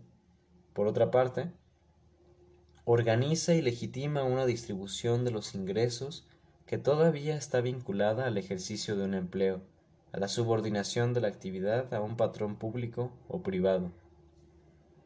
En este desfase entre la, entre la depredación de la riqueza producida por una heterogeneidad de subjetividades y de agenciamientos, como hemos visto más arriba, y su distribución regida por el trabajo o el empleo, es donde hay producción de plusvalía y no solo en la explotación del trabajo.